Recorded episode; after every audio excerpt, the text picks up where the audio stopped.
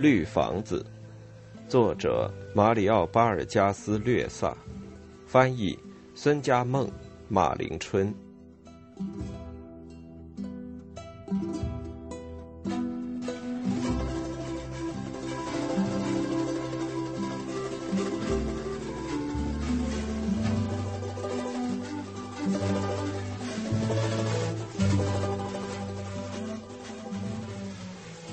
献给帕特利西亚。二，在香蕉树那弯弯曲曲的阴影下，鲍尼法西亚直起身子，向镇上望去。只见许多男男女女激动地挥着手，穿过圣玛利亚德涅瓦镇的广场，向码头方向跑去。他向田奇俯下身子，片刻之后又直起身来。嘈杂的人群仍在不停的涌向码头。他偷偷的朝涅维斯的茅屋看了一眼，拉里达在屋里哼唱着小调，一缕灰色的炊烟从板壁柱上袅袅升起。领水员的汽艇尚未在天际出现。鲍尼法西亚在茅屋周围绕了一圈，立即冲进河岸的灌木丛，淌着起脚的河水也向码头跑去。树顶与云层掺杂，树干与棕色的河岸一色，河水开始涨了，河中混杂着一股股黄色、紫色的浊流，卷带着树干、花枝、苔藓和一些分不清是石块、粪便还是死老鼠的东西。他向周围环视一眼，像个跟踪者那样谨慎的、慢慢的走过灯芯草丛。过了河湾处，就看到码头了。人群站在木桩和独木舟中间不动了。离浮动码头几米处停着一个木筏，暮色染蓝了阿瓜鲁纳妇女们的裙子和面孔。人群中也有男人，他们裸着上身，裤腿一直卷到膝头。鲍尼法西亚已经可以看到刚到的木筏那摇摇晃晃而又时松时紧的绳索。筏头的桩柱和筏尾的帆篷，一群苍鹭在小树林上盘旋。鲍尼法西亚听到苍鹭的扇翅声离自己很近，就抬头看，看到了苍鹭那又细又白的脖颈、粉红色的身子。苍鹭飞远了，他弯着腰继续向前走。此时他不是走在岸边，而是钻进了杂草丛叶边，荆棘粗藤摩擦着他的手臂、面孔和双腿，耳旁文瑞嗡嗡作响，脚下黏糊糊的一片。在快走到树林尽头的时候，他在离挤在一起的人群不远处止住脚步，蹲下身来，树林马上在他的头顶上合拢了。他这时只能透过绿色枝叶形成的种种复杂的菱形、圆柱形和多角形的孔隙，观看那个乘木筏刚刚到达的老人。老人不慌不忙、从容不迫地在木筏上走来走去，在观看的人群面前，小心而准确地排开箱子，摆好商品。观看的人们低声嘀咕着，流露出不耐烦的神情。老人走进棚子，拿出布匹、鞋子和几串廉价珠子做的项链，并且像有怪癖那样认真小心的依次摆在箱子上。老人身体很瘦，风吹鼓了他的衬衣，就像个驼背人。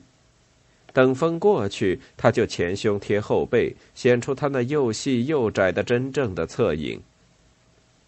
他穿着短裤。鲍尼法西亚看到他的双腿瘦得就像自己的胳膊，他的面孔晒得火红，柔软的飘飘欲仙的白发在肩上不停的摆动。老人用了好长一会儿时间，把家庭用具五颜六色的摆设拿出来，把印花布慢慢摆好。老人每从棚子里拿出一物，叽喳声就高一阵。鲍尼法西亚也看到了土著妇女和白人妇女那种心醉神迷的表情，在小珠子、梳子、小镜子、手镯和爽身粉面前流露出来的那种狂喜和贪婪的目光。男人们则眼盯着木筏边上的紧挨着罐头、腰带和砍刀一起排列着的酒瓶。老人把自己的成绩端详了一会儿，转身面对众人。这时，众人蜂拥而上，在木筏周围发出啪啪的踩水声。但是老人甩了一下额上的白发，用手拦住众人，像五毛一样挥舞着撑篙，迫使众人向后退去，要他们按次序上船。第一个上船的是帕列德斯的老婆，她又胖又笨，登不上筏子，还得有老人拉她一把。他一上去就摸这摸那，紧张的闻闻香水，揉揉布匹，摸摸肥皂。众人嘟嘟囔囔表示抗议，他这才回到码头上来。河水齐腰，他只得把一件印花衣服、一串项链和一双白色靴子举着走回来。就这样，女人们一个个的上筏购物，有的动作极慢，选物时犹犹豫豫。有的不停的讨价还价，还有的哭哭啼啼、骂骂咧咧的要求减价。不过最后每个人都是手里拿着一件东西从船上下来。有几个白人买了几袋粮食，一些土著妇女则只买了一袋小珠子回去自己串。当码头上的人走光了的时候，天也黑了下来。这时，鲍尼法西亚站了起来。涅瓦河的水位高了，层层的白色细浪冲到岸边的草丛里，到了他的膝盖处就消失了。他浑身泥点，头发上、衣服上沾满了杂草。老人有条不紊地收拾起商品，把箱子放回筏头。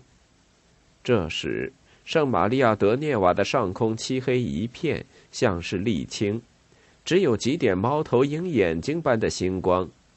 但是马拉尼昂河的对岸，天际的黑暗处，还有一线蓝光在抵御着黑夜的入侵。月亮开始在传教所的上空露头，老人那细长的身子满是泥泞，那头银发在黑暗中像鱼一样闪光。鲍尼法西亚朝镇上看了一眼，镇公所和帕列德斯的酒馆都已经点了灯。山丘上，嬷嬷宿舍里也闪烁着几点灯光。黑夜在慢慢的一口口吞噬着广场上的茅屋、卡皮罗纳树干和坎坷不平的小径。奥尼法西亚离开藏身之地，弯腰向码头跑去。河岸的泥地又软又烫，河湾处的河水一动不动。他感到河水沿着自己的身子在上升。在离岸几米的地方，他才感到河水的流动，一股温暖的水流冲击着他。为了不被河水冲开，他不得不用双臂划水。在到达木筏跟前的时候，河水已升到他的下巴处了。他仰头一看，看到老人的白色长裤和一团白发。老人说：“天晚了，明天再来吧。”鲍尼法西亚手撑着筏边，挺起身子，又把肘支在筏沿上。老人弯身看着他，问：“你讲西班牙语？你懂西班牙语吗？”“是的，唐阿基里诺。”鲍尼法西亚说道。“晚上好。”“该睡觉了。”老人说道。“商店打烊了，明天再来吧。”您发发善心，鲍尼法西亚说道：“让我上去一会儿吧。”你是因为偷了丈夫的钱，所以这时候才来吗？”老人说道。“他明天问我要，那怎么办呢？”老人向河里吐了一口唾沫，笑了。他蹲下来，白发飘散在面孔的周围。鲍尼法西亚看到他额头黝黑，但没有皱纹，两眼炯炯有光。哎，不过这又干我什么事儿呢？老人说道：“我只是做生意。好吧，上来。”老人说着，伸出手来，但鲍尼法西亚已经一跃上了船。他在甲板上又是拧衣服，又是擦手臂。你要项链还是鞋子？你带了多少钱来？鲍尼法西亚胆怯的笑了。唐阿基里诺，您不需要找个帮工吗？他用热切的目光盯着老人的嘴。您在圣玛利亚停留期间，让我给您做饭，为您采水果，打扫木筏吧。您不需要吗？老人凑近他说：“我好像在什么地方看见过你。”老人上下打量着他：“我以前好像看见过你，对不对？”我只想要一块布。鲍尼法西亚指着棚子，咬着嘴唇说道。过了一会儿，他的眼睛发亮了。就是您留在最后卖的那种黄色的布，我用干活来换。您叫我干什么，我就干什么。我不需要帮工的，老人说道。你没有钱吗？我，没有做一身衣服的钱。鲍尼法西亚轻声而又固执地说：“我给您送水果还是送鱼？要不我可以为您一路平安无事做祈祷，唐阿基里诺。”我不需要祈祷。”老人说着，凑上去看他，突然捏响了手指。“啊，我认出你来了！我要结婚了，您发发善心吧。”奥尼法西亚说道。我想用那种布做一身衣，自己会缝的。你怎么没穿修女的衣服？阿基里诺说道。我不住嬷嬷们那儿了，奥尼法西亚说道。他们把我从传教所赶出来了。我就要结婚，把那块布给我吧，我马上就可以为您干点什么。等下次您来，我再付索尔给您。汤阿基里诺。老人把手放在鲍尼法西亚的肩上，把他向后推了推，让月光射在他的脸上。他冷静地看着他那双带着热切神情的绿眼睛和那尚在滴水的纤小的身体。嬷嬷们把你赶出来，是因为你同男人搞在一起了吗？就是要跟你结婚的那个男人？不是的，唐阿基里诺。那是后来认识的，镇里没有人知道我住在什么地方。那你住在什么地方？聂维斯夫妇收留了我，您到底要不要我帮工？那你同阿德莲和拉利达住在一起？唐阿基里诺问道。是他们把我介绍给那个即将成为我丈夫的人的，鲍尼法西亚说道。他们夫妇对我可好了，就像我的亲生父母。我这就要去聂维斯家，老人说道：“你同我一起去吧。”那不呢，鲍尼法西亚说道：“您别难为我了，汤阿基里诺。”老人无声的跳进水里。鲍尼法西亚看到那头白发直向码头飘去，接着又飘回来。唐阿基里诺肩上拖着绳索游回来，把绳子盘好，用撑镐把木筏向上水一撑，紧靠在岸边。鲍尼法西亚举起另一个撑镐，站在筏边，像老人一样，也熟练地把撑镐在水中一插一升，丝毫不显吃力。木筏到了灯芯草丛处，水流急了。唐阿基里诺施展本领，不使木筏被冲离岸边。唐阿德莲一早就出去钓鱼了，不过现在大概回来了。鲍尼法西亚说道：“我请您参加我婚礼，唐阿基里诺。那块布您会给我的，对吗？我要同一个警长结婚，您认识他吗？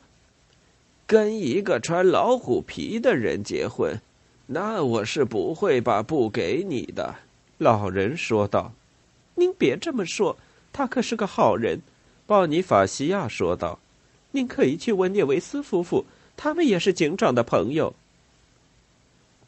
领水员的家里点着油灯，可以看到栏杆那里有几个人影。木筏在台阶前停住，只听得一片欢迎声。阿德莲涅维斯跳下水，拿起绳子拴在木桩上，然后爬上筏子，同阿基里诺拥抱起来。随后，老人走上平台。鲍尼法西亚看见老人搂住拉利达的腰，把脸凑上去。拉利达在老人的前额上吻了数下。路上好吧。他又在老人的面颊上吻了几下。三个孩子也抱住老人的腿，尖叫着。老人抚摸着他们的头。就是遇上了小雨，今年雨季提前了。鲍尼法西亚，你到木筏上去了？拉利达说道：“我们到处找你呢，我可要告诉警长了，说你到镇上去看男人。”没有人看见我，鲍尼法西亚说道：“只有唐阿基里诺。”没关系，我们就这么说，让他吃吃醋。拉利达笑了。他是去看布料的，老人说着，把最小的孩子抱起来。两个人互相摸着头发。我累了，我卖货卖了一整天呢。我先来给您倒杯酒，饭马上就好。领水员说。拉利达把一把椅子拿到平台上来，让唐阿基里诺坐，然后回到屋里，只听得炉灶噼啪一阵响，发出煎炒的香味。三个孩子爬上老人的膝头。老人一面逗弄孩子，一面同阿德莲涅维斯干杯。拉利达出来时，他们已经喝光了一瓶酒。拉利达在裙上擦着手。您这头白发太漂亮，他说着也抚摸起老人的头发，越来越白，越来越软了。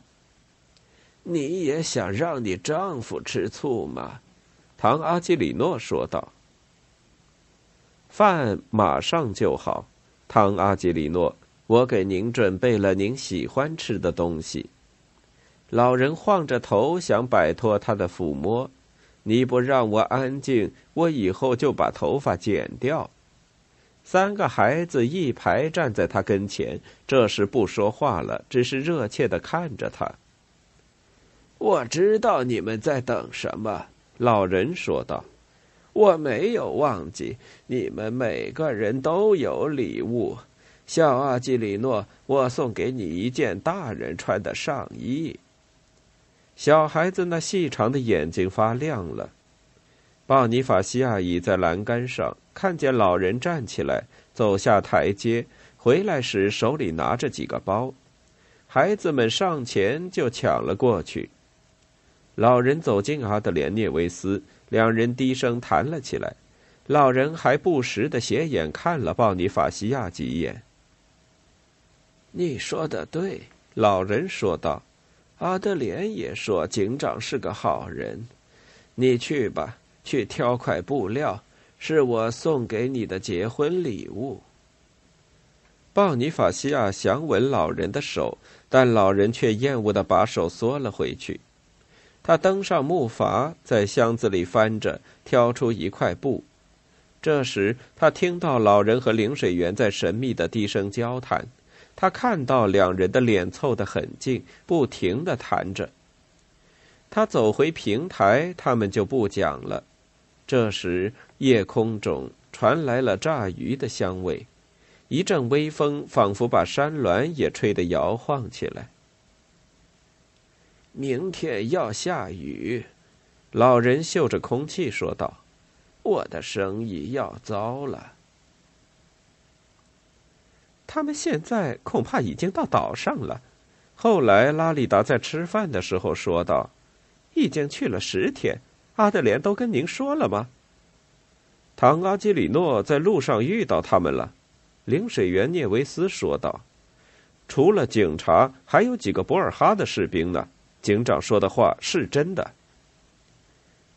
鲍尼法西亚发现老人一面咀嚼，一面斜着眼看他，目光显得不安。片刻以后，老人又笑了，讲起了旅行中的故事。